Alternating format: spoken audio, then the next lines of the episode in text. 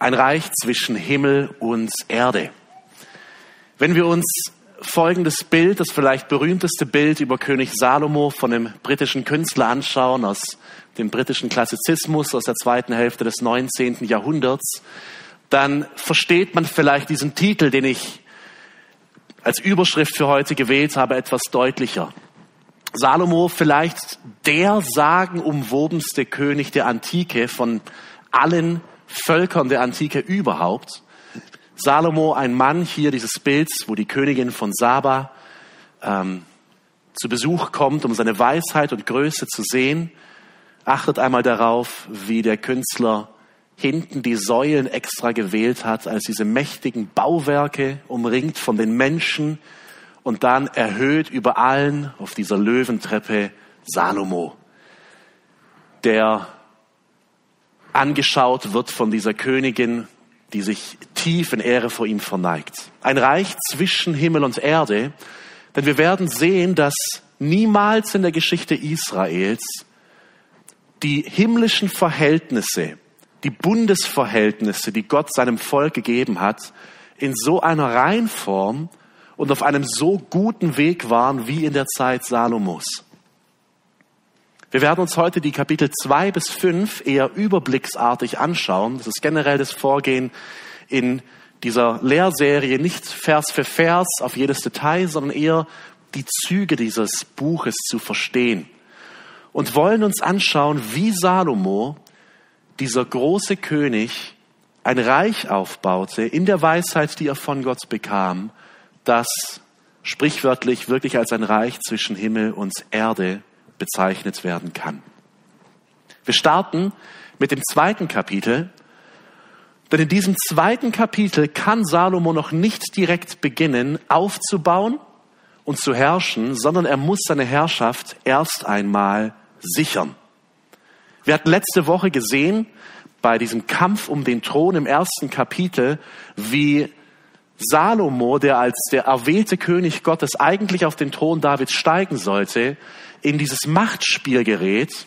Und meine These war ja, dass das nicht nur ein Machtspiel zwischen Adonia und Salomo war, zwischen zwei rivalisierenden Brüdern, sondern dass es ein geistlicher Kampf war, wo Satan mit aller Macht versucht hat, diese Linie aus dem Samen Abrahams oder erstmal Evas, Abrahams und dann später Davids, wo der versprochene König und Retter entstammen soll, zunichte zu machen. Satan kennt Gottes Worte sehr genau, vermutlich sogar oft genauer, wie wir sie kennen. Und deshalb wusste er, als Gott zu David sagte, dass Salomo König werden sollte, dass das die Linie ist, aus der derjenige entstehen soll, der ihnen einmal den Kopf zertreten wird. Deswegen kämpft Satan dagegen, aber Gott er greift ein durch den Propheten Nathan und so kommt Salomo etwa im Alter von 20 Jahren, plus oder minus, wir wissen es nicht genau, auf den Thron grob im Jahre 970 vor Christi Geburt. Und jetzt sitzt Salomo zwar auf dem Thron, aber im zweiten Kapitel, da tauchen zwei Wörter häufig auf. Viermal taucht das Wort Herrschaft sichern oder Herrschaft bestätigen auf und achtmal doppelt so viel das Wort sterben.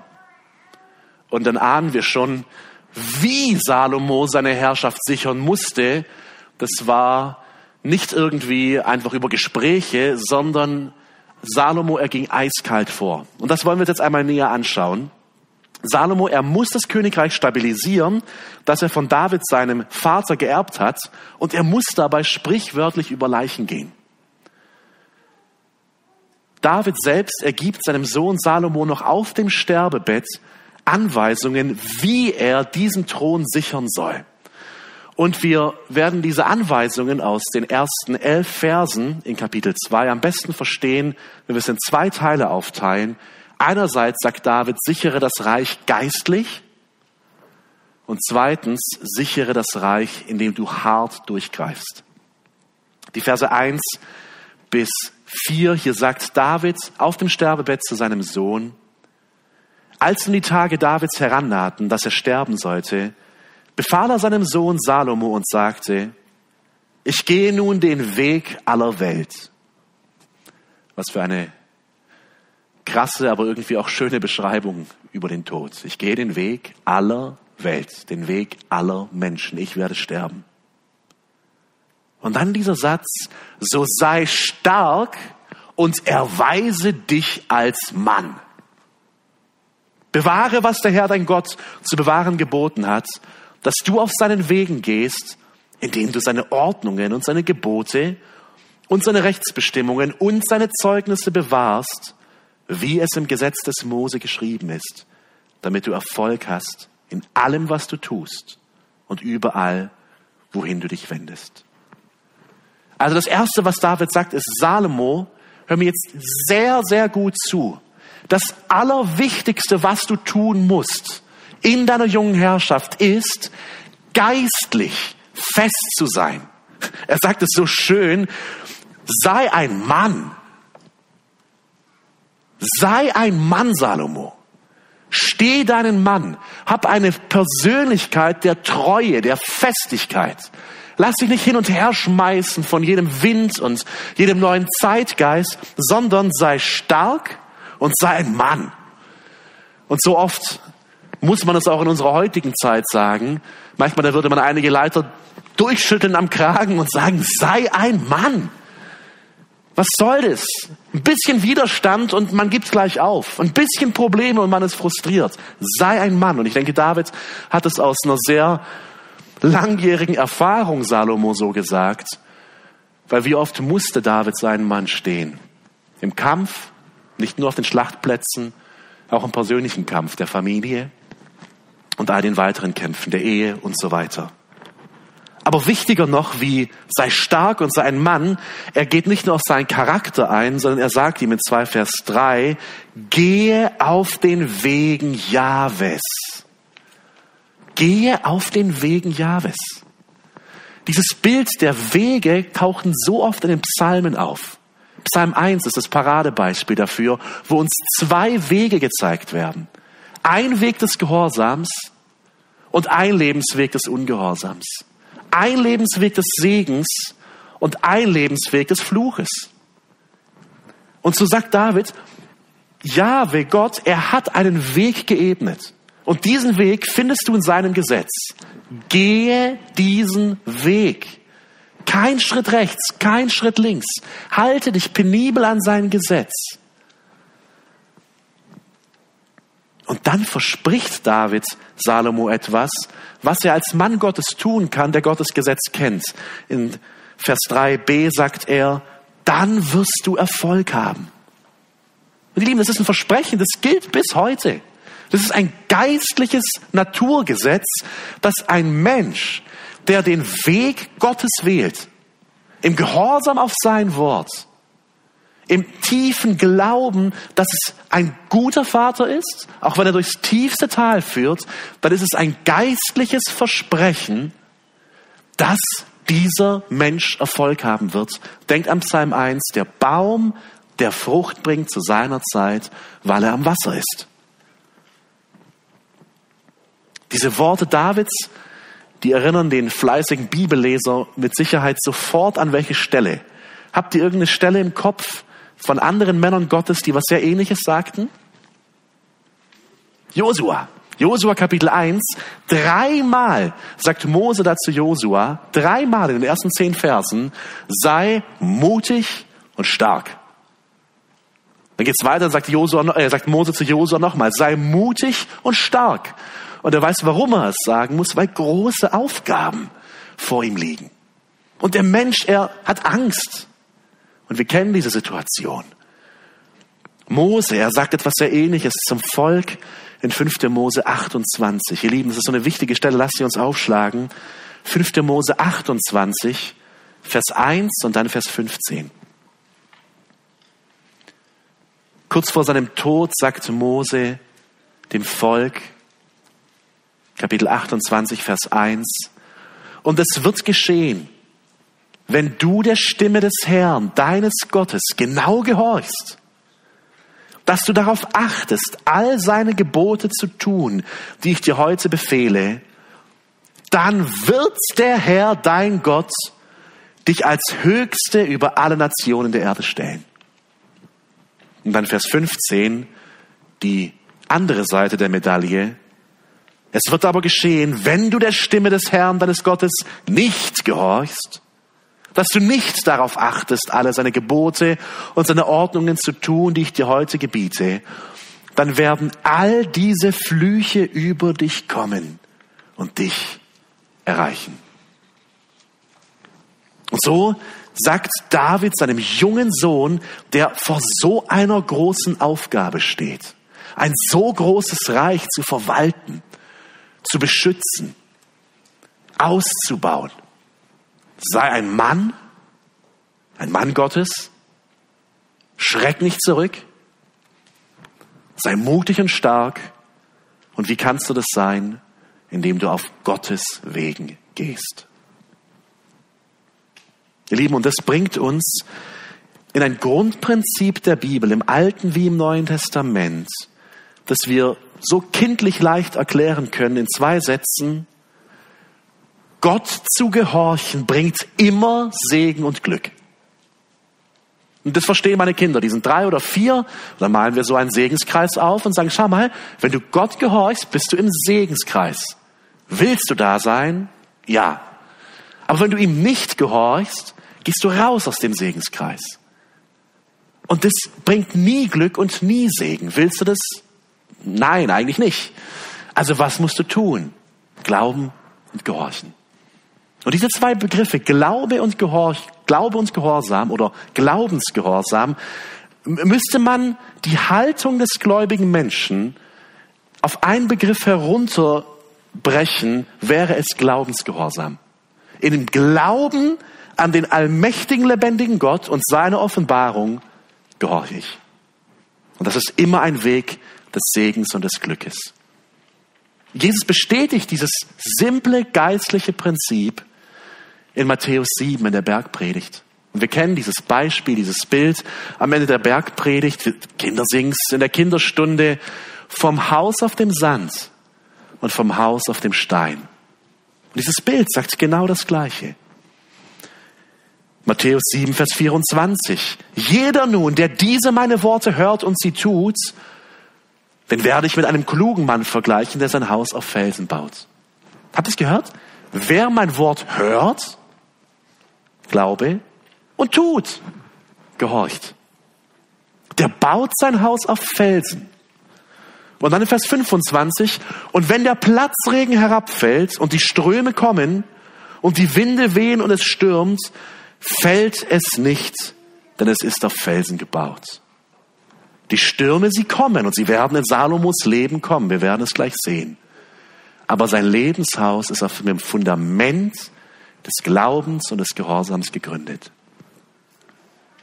Wieder die Kehrseite, wer aber auf dem Sand baut und die Stürme, wenn sie kommen, wird dieses Haus nicht bestehen. Und deswegen, ihr Lieben, Lasst es uns in kindlichem Glauben annehmen. Gehorsam gleich Glück. Ungehorsam gleich Unglück. Und möge Gott uns bewahren, dieser dumme Strandhausbesitzer zu sein, der leichtfertig Entscheidungen trifft, der ohne Vorbereitung ins Leben hineinstolpert und sich dann wundert, wenn er von diesem Wrack diesem Schutthaufen seines Lebens steht. Und man bedenke jetzt in Bezug auf Salomo, wir treffen Entscheidungen, vielleicht für unsere Familie, vielleicht du im Unternehmen, für eine begrenzte Anzahl an Menschen, vielleicht in der Gemeinde, für ein paar Menschen. Salomo trifft Entscheidungen und sein Leben bestimmt über das Glück oder Unglück, über Segen oder Fluch von höchstwahrscheinlich mehreren Millionen Menschen. Und David sagt ihm, wenn du fällst, dann fällt dein Volk.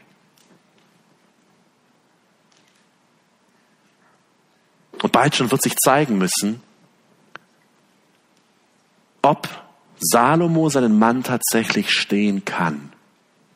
Denn die zweite Anweisung, wie Salomo sein Reich sichern soll, die ist schwierig.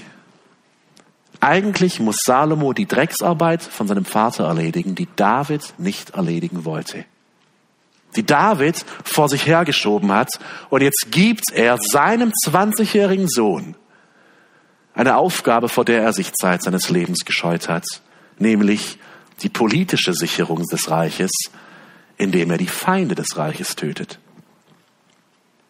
Das sind die nächsten Verse, wir werden sie nicht ganz lesen, aber hier tauchen einige Männer auf, vier Männer, Joab, der Heerführer und sein langjähriger General, Shimi, wir werden gleich näher über ihn sprechen, Abiatar, den haben wir letzte Woche kennengelernt, das war der fahnenflüchtige Priester, der zu Adonia hinüberwechselte. Und so sehen wir gleich, wie Salomo jetzt gleich zu Beginn seiner Herrschaft die Rechnung begleichen muss, die sein Vater vor sich hergeschoben hat. Auch hier ein Appell vielleicht an die ältere Generation. Wir können das nicht übertragen und mit Auftragsmorden, wie David es hier eigentlich macht, schon gar nicht. Aber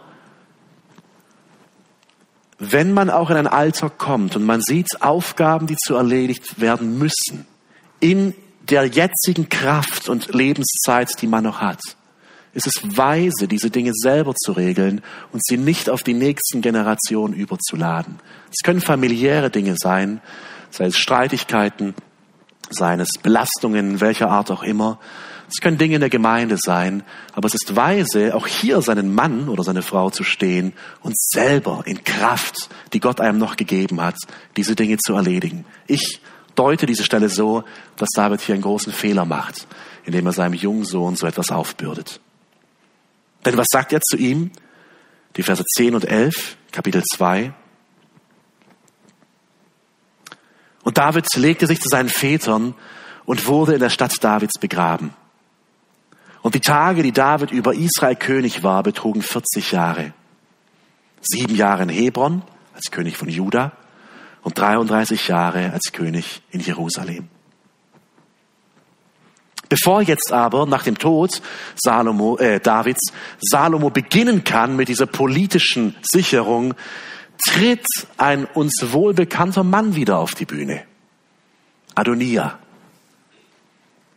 Adonia, der ältere Bruder, der ja im letzten Kapitel versucht hatte, den Thron an sich zu reißen, wurde erstmals von Salomo verschont mit der Auflage, dass er absolut nichts mehr sich zu Schulden kommen lassen darf und die Stadt auch nicht mehr verlassen darf.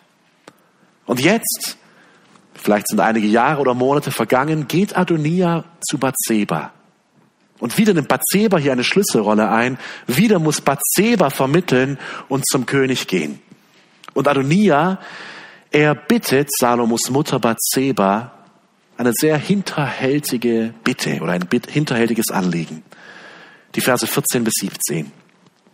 Er sagt zu ihr, du selbst hast erkannt, dass mir das Königtum zukam und dass ganz Israel sein Gesicht auf mich gerichtet hatte, dass ich König werden sollte.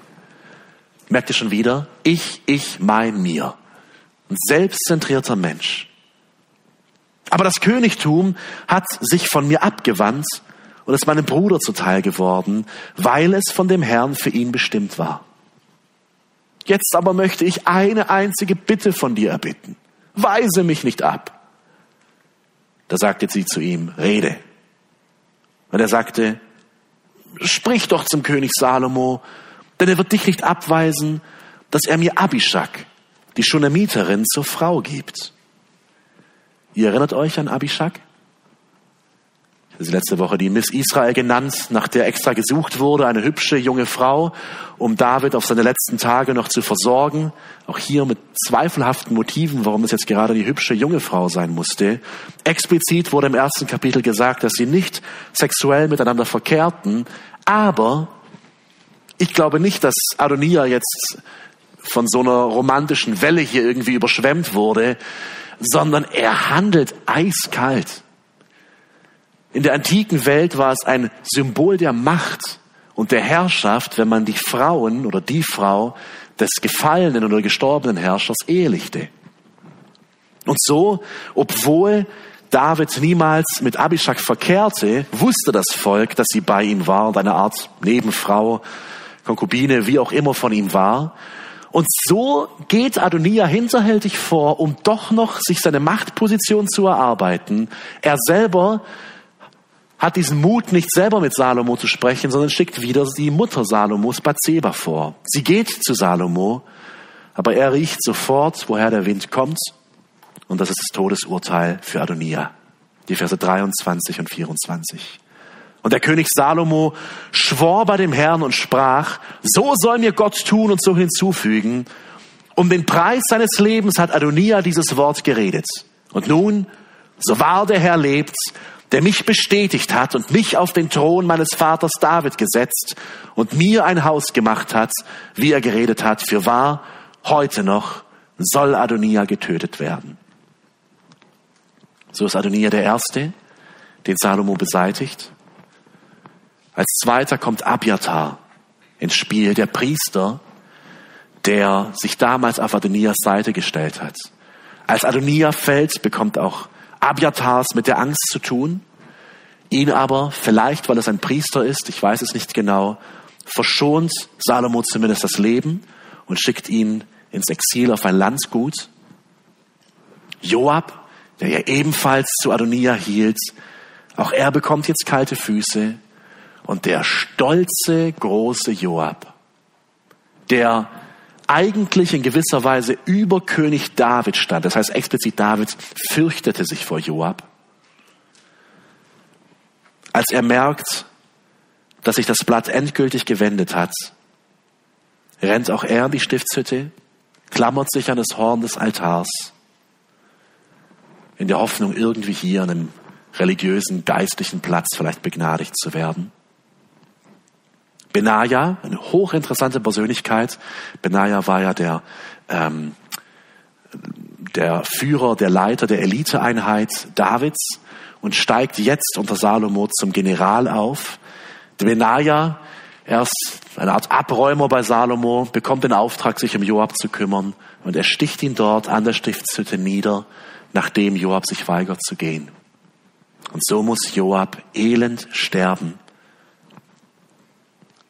ein trauriges Ende einer wirklich tragischen Person. Und jetzt gibt es noch eine Person, die David explizit genannt hatte, um die sich Salomo, sein Sohn, kümmern soll, nämlich Shimi ben Gera. Shimi, auch das finden wir im zweiten Samuel-Buch. Er war ein entfernter Verwandter Sauls. Und als Absalom David aus Jerusalem vertrieben hatte, und es für kurze Zeit so aussah, dass Absalom David tatsächlich vom Thron stürzte, da rief Shimi David Flüche hinterher, wahrscheinlich als Abrechnung, ähm, als Nachfahre Sauls. Zeit seines Lebens hatte David nichts getan, aber jetzt soll Salomo sich um ihn kümmern. Und auch Shimi, er wird, ähm, oder ihm wird auferlegt, er darf nur noch in der Stadt Jerusalem bleiben, er verlässt die Stadt und auch das ist sein Todesurteil am Ende des Kapitels 2. Und auch er wird hingerichtet von Benaja. Und so, ihr Lieben, erwirbt sich Salomo gleich zu Beginn seiner Herrschaft, nicht zu vergessen, mit Anfang 20,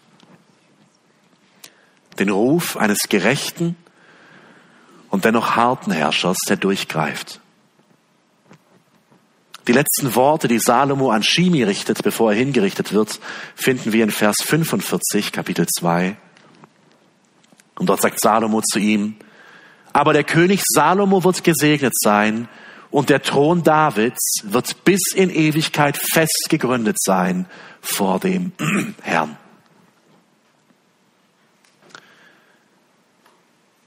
So sehen wir im zweiten Kapitel, wie Salomo seine Herrschaft sichert, geistlich, aber auch indem er durchgreift, Entscheidungen trifft, nicht zurückschreckt und regiert.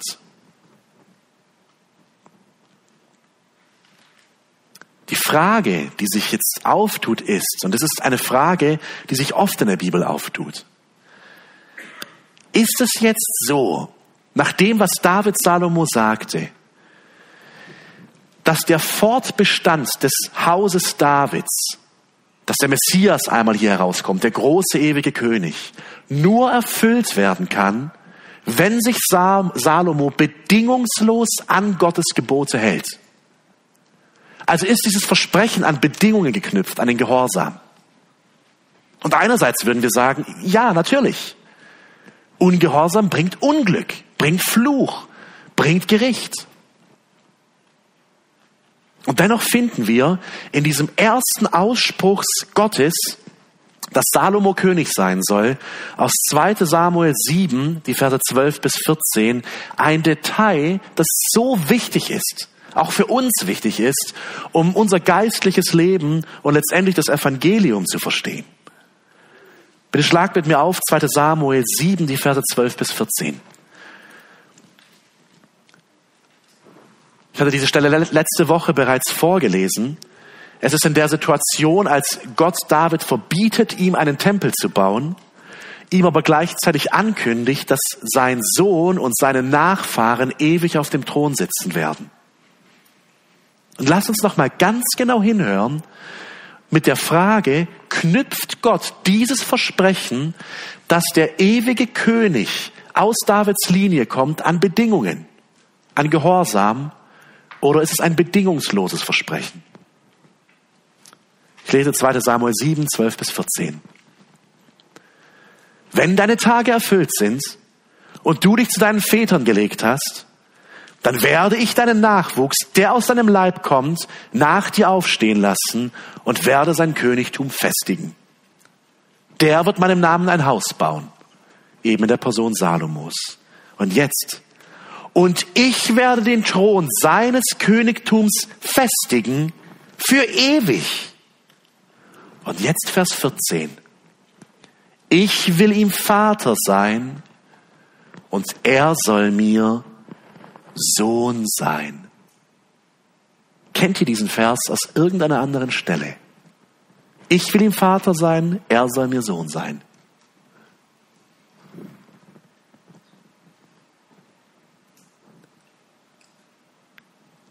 Dann in der stillen Zeit mal wieder den Hebräerbrief lesen, gleich zu Beginn.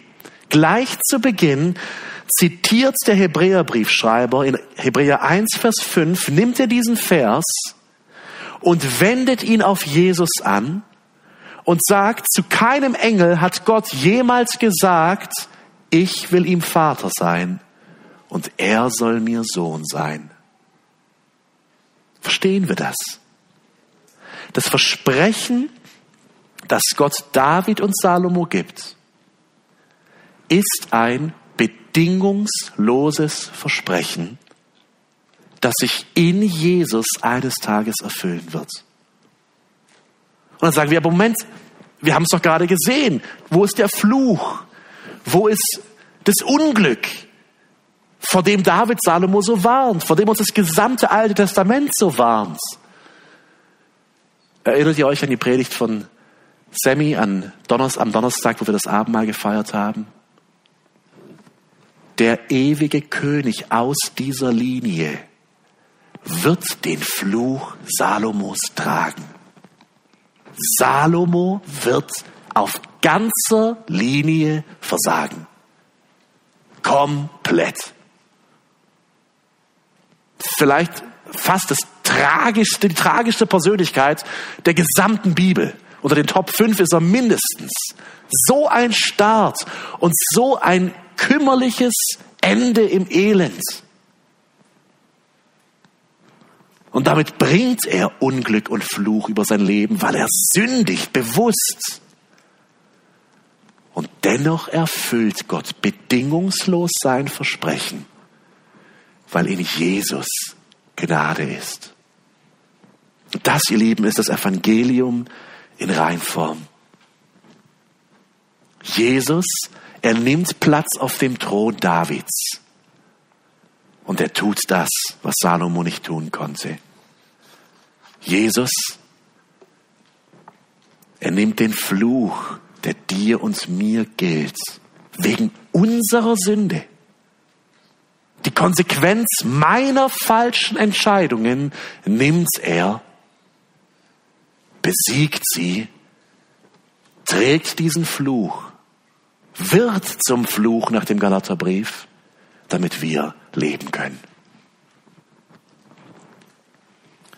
Jetzt aber ins Kapitel 3 mit der nächsten Frage oder mit dem nächsten Blick. Jetzt hat Salomo die Herrschaft gesichert, er hat durchgegriffen und jetzt ist Raum und Zeit, um zu regieren.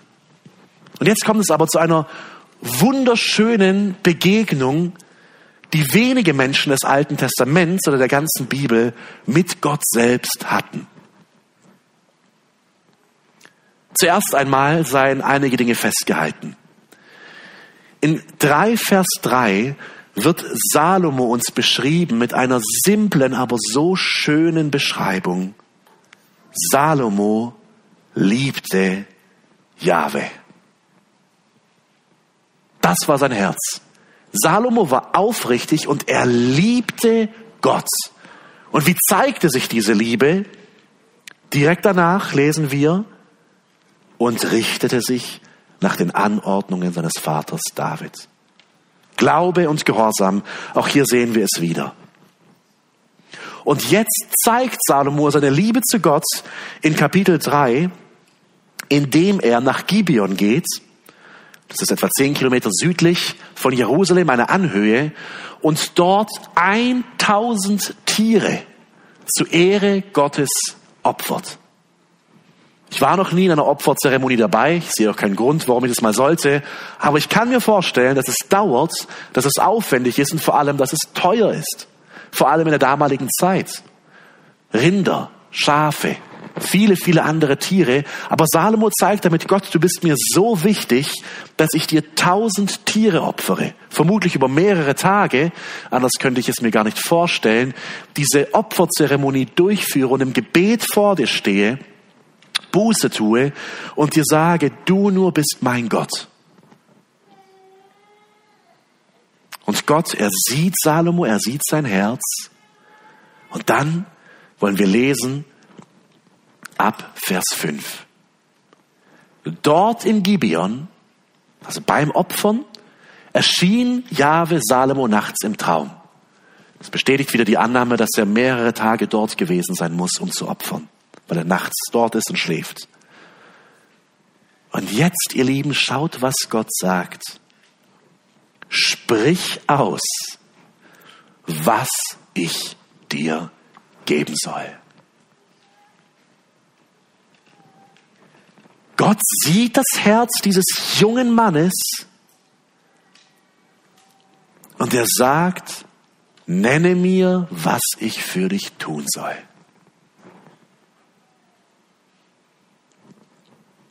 Bevor wir auf dieses Gebet eingehen, will ich den Blick uns nochmal auf die Verse 1 bis 4 lenken.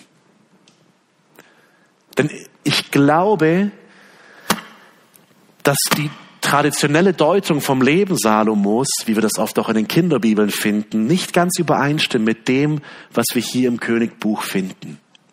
Traditionell wird das Leben Salomos so gedeutet, dass er zuerst ein längeres Leben in Treue und Gehorsam zu Gott lebte und erst am Ende seines Lebens oder nach mehreren Jahrzehnten in Sünde fiel. Also die Kapitel zwei bis zehn sind Salomo, der Gott treu nachfolgt. Und dann plötzlich, und alle wundern sich warum, Kapitel elf macht er so grausame Dinge, dass er am Ende tausend Frauen hat, dass er Götzen anbetet dass er die, die schlimmsten Dinge tut.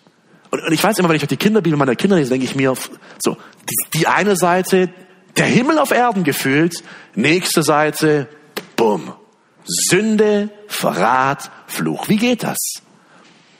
Wenn wir genau in das, die ersten Verse von Kapitel 3 schauen, merken wir, dass es nicht so war. Ich würde sagen, dass es niemals so ist. Treue und Gehorsam und über Nacht Unglaube, und ungehorsam.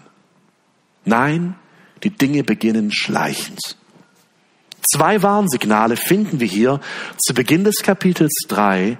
Zwei Warnleuchten, die losgingen, die Salomo zwingend hätte bemerken müssen. Die erste Warnleuchte finden wir gleich in 3 Vers 1. Salomo wurde Schwiegersohn des Pharao, des Königs von Ägypten. Er nahm dessen Tochter zur Frau und ließ sie in der Davidsstadt wohnen, bis er seinen Palast, den Bau des Hauses Jahwes und die Stadtmauer vollendet hatte. Bist du schon mal stutzig geworden beim Lesen dieses Verses? Mittendrin, in all diesem Höhenflug, dieser Vers, politisch, war das ein genialer Schachzug von Salomo. Er war brillant. Das sind ganz grob die unterschiedlichen Völker, die zur Zeit etwa um 1000 vor Christus, kurz vor Davids und äh, Salomos Wirkungszeit im vorderen Orient waren. Ägypten war nach wie vor eine starke Macht, auch wenn die wirkliche Blüte des Reiches langsam am Abklingen war. Die Philister brauche ich euch nicht näher zu erklären. Die kennen wir seit unseren Kindheitstagen aus den Geschichten. Das sind immer die mit diesen, mit diesen Zylinderhelmen, falls ihr die kennt, aus euren Kinderbibeln. Wir sehen Babylon und Assur weiter entfernt im Osten. Oben die Hethiter in der heutigen Türkei und die Phönizier. Vor allem die Phönizier werden gleich noch einmal näher auftauchen, denn Salomo ist in der Situation, dass David, sein Vater, die Philister bereits besiegt und unterjocht hatte. Das heißt, der direkte Erzfeind ist ausgeschaltet. David war so weise, dass er mit den Phöniziern in sehr engem Handelskontakt stand und eine freundschaftliche Beziehung hatte. Das heißt, auch der unmittelbare Nachbar im Norden ist zumindest kein Feind, sondern jemand, mit dem man in sehr engen Beziehungen steht. Was also gibt es doch politisch Sinnvolleres, als auch mit Ägypten, der großen Macht im Süden, Freundschaft zu schließen, Verträge einzugehen und, wie man es damals eben machte, zu heiraten. Politisch genial. Kein Feind in direkter Nähe. Ja, die Hethiter im Norden, aber bis die erstmal kommen, das kann dauern. Wirklich genial. Es gibt nur einen Haken. Gott hat's verboten. Und merken wir jetzt, wie wir lesen Psalm 1 und denken, ja, logisch, der Baum am Wasser und der Weg des Segens und Gehorsams. Und dann kommt man in so eine Situation. Ich weiß nicht, ob der Pharao selbst Salomo dieses Angebot machte. Könnte ich vorstellen, für einen jungen Herrscher, wenn der Pharao dir seine Tochter anbietet? Der mächtigste Mann auf der Welt nach wie vor? Was für eine Chance. Und ich weiß es nicht, vielleicht kam einer der Priester zu Salomo oder ein Ratgeber und sagte, mein König, denke doch daran, was der Herr gesagt hatte zu Mose. In 5. Mose 12, die Verse 2 bis 5. Wir dürfen uns nicht vermischen. Ich weiß nicht, ob Salomo diese Stelle vergessen hatte für einige Momente oder uminterpretiert hatte. Jedenfalls trifft Salomo in frühen Jahren eine Entscheidung, die ihn am Ende, wenn wir sein Leben bis äh, zum Schluss durchziehen, absolut fatale Folgen haben wird. Außerdem ergibt sich ein weiteres Problem aus dieser Eheschließung. Eine Verbindung bringt Verpflichtung mit sich. Und jetzt steht man in gewisser Weise in der Schuld Ägyptens. Und man muss Entscheidungen treffen, wo man Bauchschmerzen hat, aber es ist ja unser Partner. Auf uns oder muss er sich ja verlassen können. Und so ist es eine unheilige Allianz, eine nicht segensreiche Verbindung, die sich in den Folgejahrzehnten bei den anderen Königen auch noch sehr, sehr schlecht zeigen wird. Und es wird sehr schlecht ausgehen. Das ist das erste Warnsignal, ausländische Eheschließungen. Aber auch ein zweites Warnsignal. Hätte Salomo hier auffallen müssen. Das überlesen wir schnell aber habt ihr euch den Ort gemerkt, wo Salomo in Vers 4 opfert? In Gibeon. Gibeon ist eine Anhöhe. Das ist nicht Gibeon. Ich habe kein Bild von Gibeon gefunden. Das ist das Tel Lachish. Vielleicht kennt ihr diese Stadt aus dem Josua-Buch. Es war eine Stadt, die Josua damals eingenommen hatte, dem Erdboden gleich gemacht hatte. Aber von diesen Anhöhen gab es bei den Kanaanitern viele. Und hier wurden Götzen angebetet, grausamer Götzenkult bis hin zu Kinderopfern und anderen Grausamkeiten, die hier stattfanden. Und deswegen hatte Gott ganz klar geboten, als Zeichen der Abgrenzung zu diesem sündigen kanaanäischen Volk, dass das Volk diese Orte zerstören soll und nur an einem Ort opfern und anbeten soll. Und das ist die Stiftshütte und später der Tempel. Erinnert ihr euch noch an dem, im Josua-Buch, wir hatten es vor ein paar Wochen im Gemeindeleseplan, Bibelleseplan, als die zweieinhalb Stämme, nachdem das Land eingenommen wurde, wieder zurückgehen über den Jordan, um im Ostjordanland zu leben.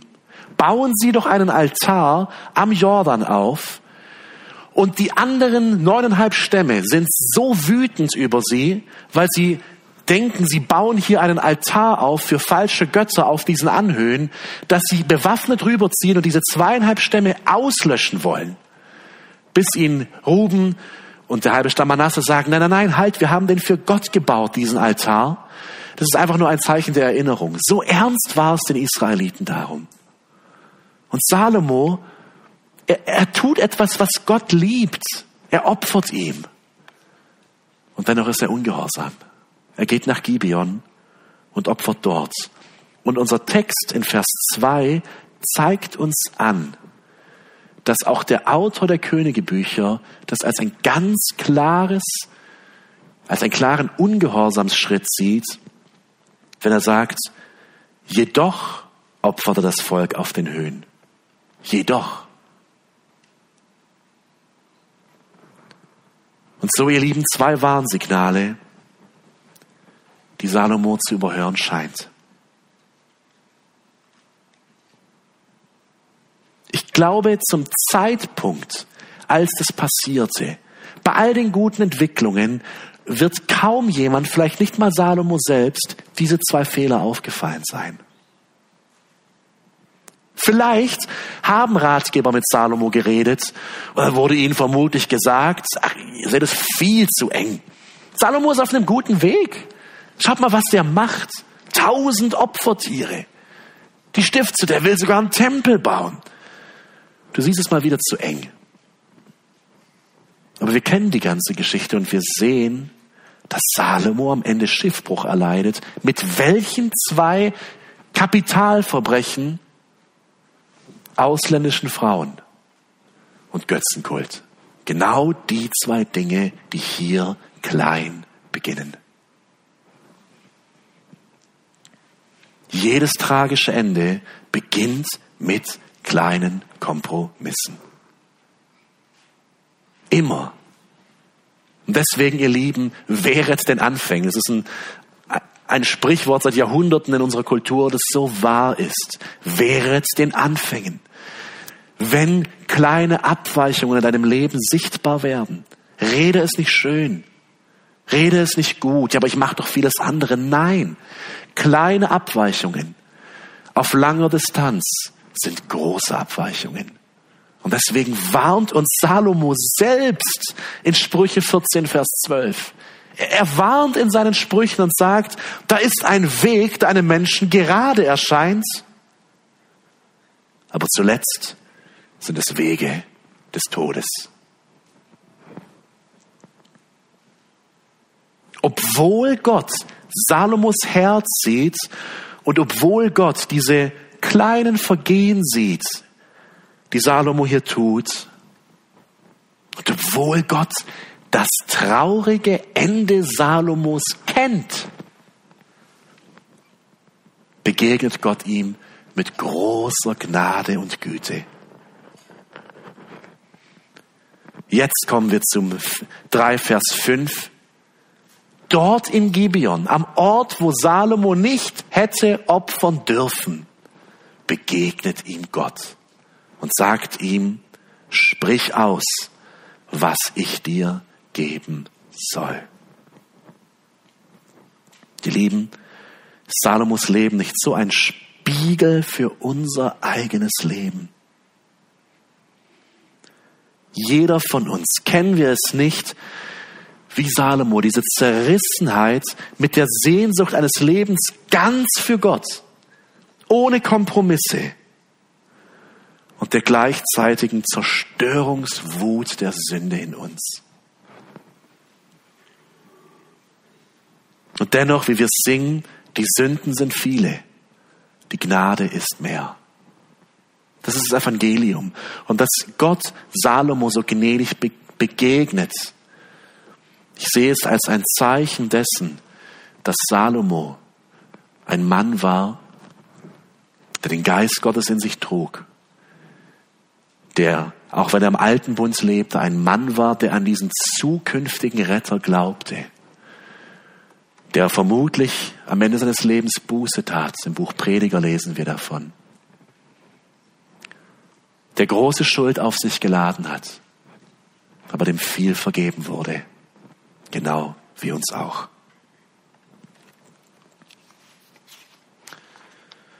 Und jetzt, ich will ganz kurz nur auf dieses Gebet Salomos eingehen.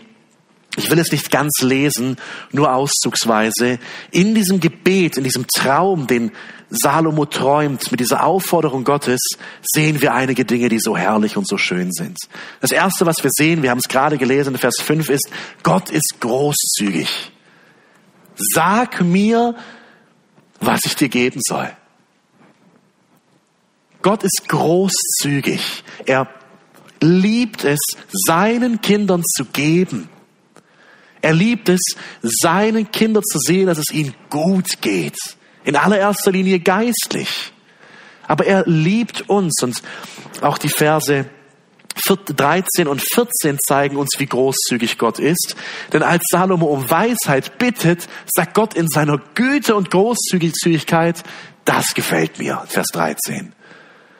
Und weil es mir gut gefällt, gebe ich dir auch Reichtum, Einfluss dazu. Gott ist großzügig und er will erbeten werden. Das ist was, das begreife ich nicht.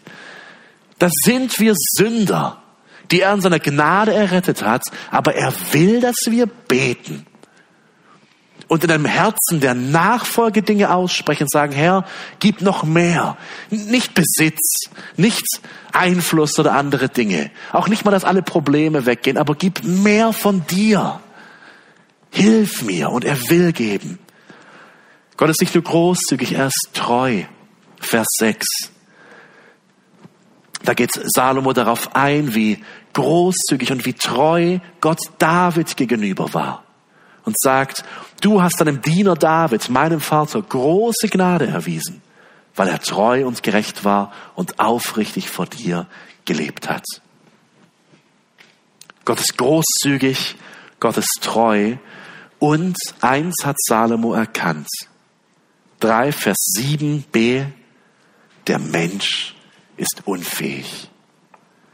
Schaut mal, wie hilflos er vor Gott steht. Gerade hat er die Drecksarbeit seines Vaters erledigt, sein Mann gestanden, aber eigentlich weiß er, dass er unfähig ist. Vers 7. Und nun, Jahwe, mein Gott, du selbst hast deinen Diener anstelle meines Vaters zum König gemacht. Doch ich bin noch sehr jung und weiß weder aus noch ein. Der Mensch ist unfähig. Eine vierte Sache, die wir hier lernen in Vers 10, Gott liebt das aufrichtige Gebet. Nachdem Salomo um Weisheit bittet, sagt Gott ihm, Vers 10, Jahwe gefiel die Bitte Salomos. Es gefiel ihm.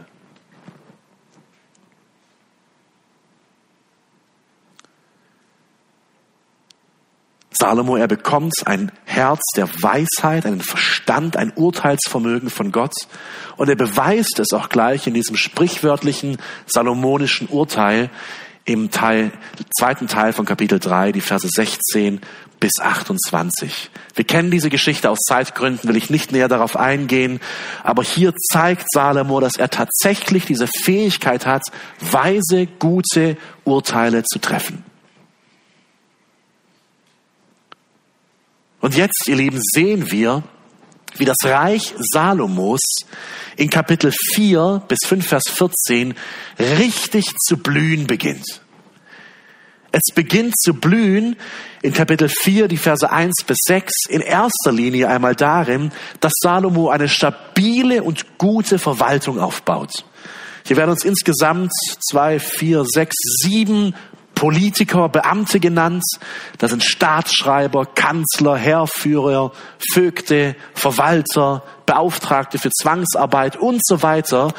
Die meisten von ihnen Männer, die bereits sich bewährt hatten bei seinem Vater David, vermutlich weise Männer, die viel Regierungserfahrung mitbrachten. Sie setzt Salomo ein und durch ihre Organisation helfen sie, dieses große Reich zu stabilisieren. Aber Salomo tut etwas, was sehr weise ist. Er hat ein riesiges Reich. Ein Reich, das weit über die Grenzen des Reiches zur Zeit Josuas und der Richterzeit ähm, weit über die Grenzen geht. Das ehemalige Staatsgebiet lag etwa hier. Mittlerweile, ich habe es nicht hochgerechnet, aber geschätzt fünf, sechs, vielleicht siebenmal so groß. Und es braucht ganz neue Strukturen. Übrigens, das ist das eigentlich verheißene Israel, dass Gott sowohl Abraham als auch Josua prophezeite, dass das das Staatsgebiet Israels ist. Eigentlich bis heute. Von Ägypten bis heute, das ist die Grenze zwischen Syrien und Irak am Euphrat, dort im Nordosten. Dieses Gebiet wird unter Salomo erobert und verwaltet die gelben Gebiete sind zumindest Einflusszone, wo die Menschen Steuern zahlen müssen, Tribut zahlen müssen, von Ägypten bis zum Euphrat an. Und Salomo erteilt in den Versen 7 bis 19, das brauchen wir nicht lesen, sind ganz viele Namen einfach nur, dieses Gebiet in zwölf Bezirke ein. Teilweise ähneln diese Bezirke den alten Stammesgebieten, teilweise sind sie ganz neu. Und er ist weise, er ist schlau. Wisst ihr, was er macht? Das habe ich noch nie gehört. Ähm, in einem anderen politischen System. Er setzt diese Vögte ein, gibt ihnen viel Verantwortung, haben ja auch die Römer getan, teile und herrsche, sehr weise. Und er sagt, mein großer Hof, der so viel braucht, jeder von euch Vögten soll einmal im Monat die Komplettversorgung meines Hofes übernehmen. Dann habt ihr wieder elf Monate Zeit, eure Speicher voll zu machen und dann kommen wir wieder und dann wird wieder gelehrt. Und so baut er dieses Reich auf in blühende Bezirke und in einen blühenden Königshof. Jetzt sind wir, ich, ihr merkt, ich überspringe hier gerade oder überfliege das Kapitel 4. Jetzt sind wir im Kapitel 5 angelangt, in den Versen 1 bis 8. Hier lesen wir von einem blühenden Königshof mit vielen Steuern und Tributzahlungen. Der tägliche Hofbedarf Salomos war eine Tonne Mehl täglich. Nur sein Hof, nicht das gesamte Reich. 30 Rinder, 100 Schafe, Hirsche, Gazellen, Vögel und so weiter nicht dazugerechnet. Ein riesiger Aufwand. Er hat etwa 4000 Streitwagen, 12.000 Pferde und so weiter. Der Hof erblüht. Und diese märchenhaften Zahlen haben über viele Jahrzehnte hinweg kritische Theologen, Historiker und Archäologen dazu bewogen zu sagen, ja, da sehen wir es ja wieder, der märchenhafte König Salomo, der einfach nur das ist, ein Märchen, ja, das kann nicht sein. David, Salomo, die mag es gegeben haben, aber das waren irgendwelche Stammesfürsten. Ein so großes Reich mit so einem Hof zur damaligen Zeit absolut unmöglich, allein es zu ähm, aufrecht zu erhalten, diese ganzen Verpflegungen, die es da braucht, die Nahrungsmittel und so weiter. Es gab auch äh, vor allem in vor etwa 50, 60 Jahren wurde sehr, sehr kritisch auch von israelischen Archäologen darüber geschrieben, bis hin zur Leugnung, dass es Salomo überhaupt gegeben hätte. Und in den letzten Jahren, da mehren sich die archäologischen Funde, die genau das bestätigen. National Geographic hatte 2017 einen Artikel veröffentlicht, der über archäologische Ausgrabungen ähm, eines israelischen Archäologen berichteten die Minen von König Salomon, frische Spuren in einem alten Mysterium. Diese frischen Spuren waren nicht ganz so appetitlich. Es handelte sich eigentlich um Kot, was hier entdeckt wurde. Aber, das habe ich schon beim Geschichtsstudium gelernt, wenn Kot entdeckt wird von Archäologen, das sind die wertvollsten Funde überhaupt. Man findet Pollen, man findet Nahrungsmittel drin, man kann wirklich Dinge, die man nie wissen könnte, über gut konservierten Kot ähm, herausfinden mit den heutigen Laboren und Techniken. Jedenfalls, ich will es abkürzen, ähm, was hier passierte war, dass es einen Archäologen gab, einen Amerikaner äh, namens Glick, und Nelson Glick, er hatte bereits in den 30er Jahren, links oben ist er zu sehen bei den Ausgrabungen, an einem Tell, das ihr hier unten sehen könnt. Also ein Tell, das ist ähm, im arabischen Sprachgebrauch ein, ein Schutthügel, der sich gebildet hatte, nicht als Berg mit Erde drunter, sondern als Schutthügel von Bauten aus der Antike, wo eben Sand und Staub drüber fiel und heute die vielleicht reichsten Ausgrabungsplätze sind. Und bereits in den 30er Jahren sagte Glick, er hätte ganz im Süden Israels, an der Grenze zu den Nachbarstaaten unten am, am äh, Roten Meer, er hätte hier eine alte antike Bergarbeiteranlage gefunden, also Minen mit großen, wo Kupfer gefördert, gefördert wurde von König Salomo. Und er wurde ausgelacht damals. Er wurde sogar bezeichnet als die Witzfigur der gelehrten Welt. Weil die Leute sagten, Salomo gab's nicht mal, deswegen kannst du auch seine Minen nicht gefunden haben. Aber er bestand damals darauf, er ist mittlerweile lange tot. Und so kam es, dass Eres Ben Yosef 2013, er ist äh, ein Archäologe von der Universität in Tel Aviv, Ausgrabungen hier weiter durchführte. Und er fand mit seinem Team Überreste von mehreren ummauerten Strukturen. Sie gruben weiter und fanden Tierhinterlassenschaften also von Eseln. Sie dachten, da hätten Nomaden vor einigen Jahrzehnten vielleicht gehaust, ließen es in ihre Labore schicken und waren völlig entsetzt, als durch die Methoden, die man mittlerweile hat, um das relativ genau äh, herauszufinden, aus welcher Zeit das Ganze kommt, etwa zur Zeit 1000 vor Christus, also genau die Lebensdaten von Salomo, dass diese Mine hier betrieben wurde. Sie fanden über den Code sogar heraus, dass die Nahrung der Tiere 160 Kilometer aus dem Norden Israels kam. Die müssen mit Eseln damals darunter gebracht worden sein.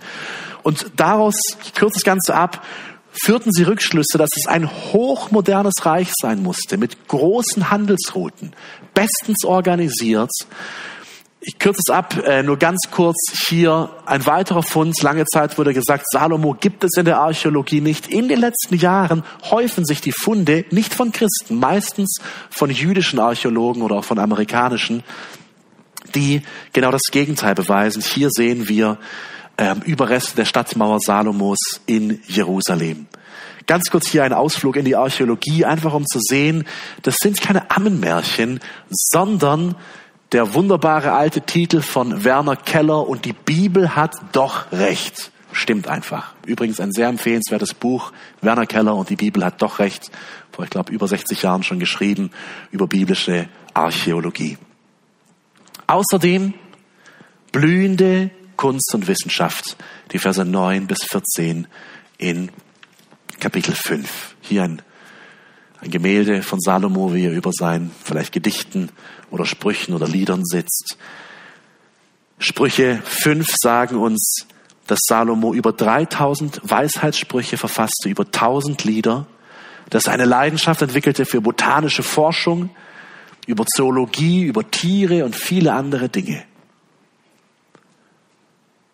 Und so auch in Israel, in der Kunst und in der Wissenschaft eine völlig neue Blüte heranführte. Alles gut, oder? Eine wunderbare Entwicklung. Ein blühendes Reich. Ein blühender Hof. Ein blühendes Heer.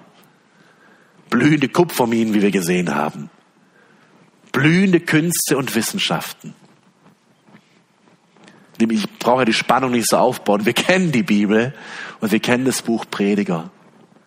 Und ich muss, ich muss aus Prediger 1 vorlesen, wie sich Salomo weiterentwickelte und wie ihn letztendlich der Segen Gottes geistlich erstickte.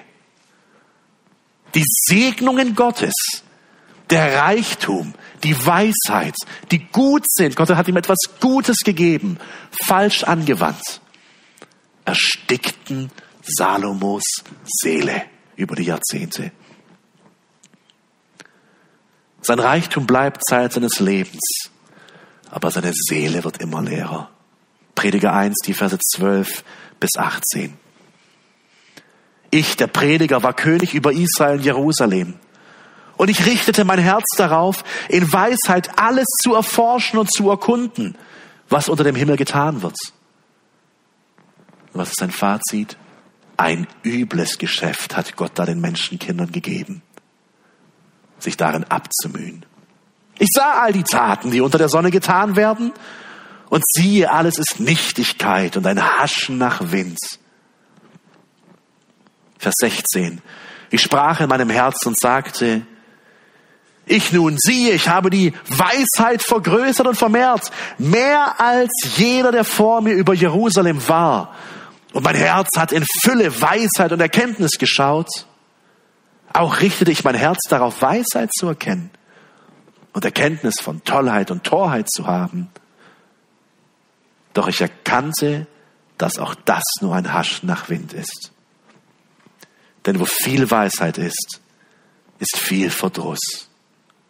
Und wer Erkenntnis mehrt, mehrt Kummer. Spürt ihr diese Leere? Erstickt von den Segnungen Gottes. Warum?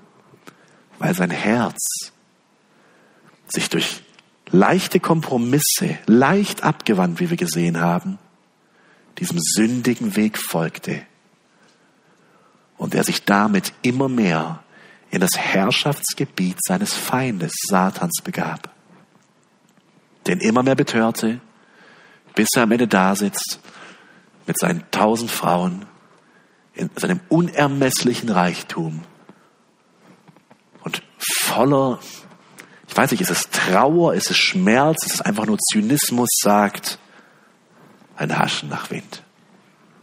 Lieben, lasst es uns Warnung sein. Lasst es uns Warnung sein. Unser Herz, wie David es Salomo sagte, fest auf den Wegen Gottes zu halten.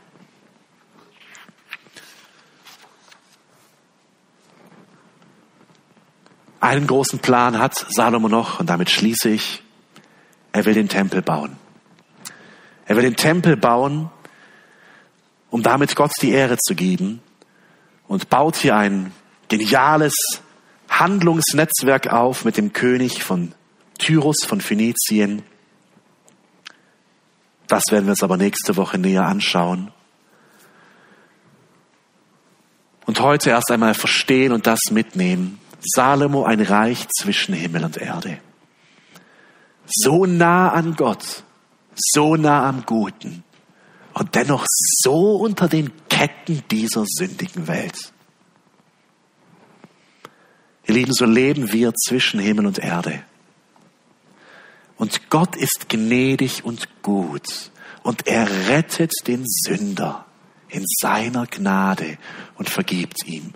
Aber er ruft den Sünder jetzt auf den Weg des Gehorsams und der Heiligung und sagt, hier bin ich vor dir gelaufen, folge den Schritten deines Herrn. Sei mutig und stark. Sei ein Mann, sei eine Frau nach meinem Herzen. Bedingungslos in der Nachfolge, treu bis zum Ende. Und dann wirst du nicht wie Salomo zynisch aufs Leben zurückschauen. Vielleicht wirst du in Armut, mit wenig beruflichem Erfolg, mit wenig, was die Welt als groß erachtet dastehen, aber du wirst einen Schatz im Himmel haben der auf dich wartet.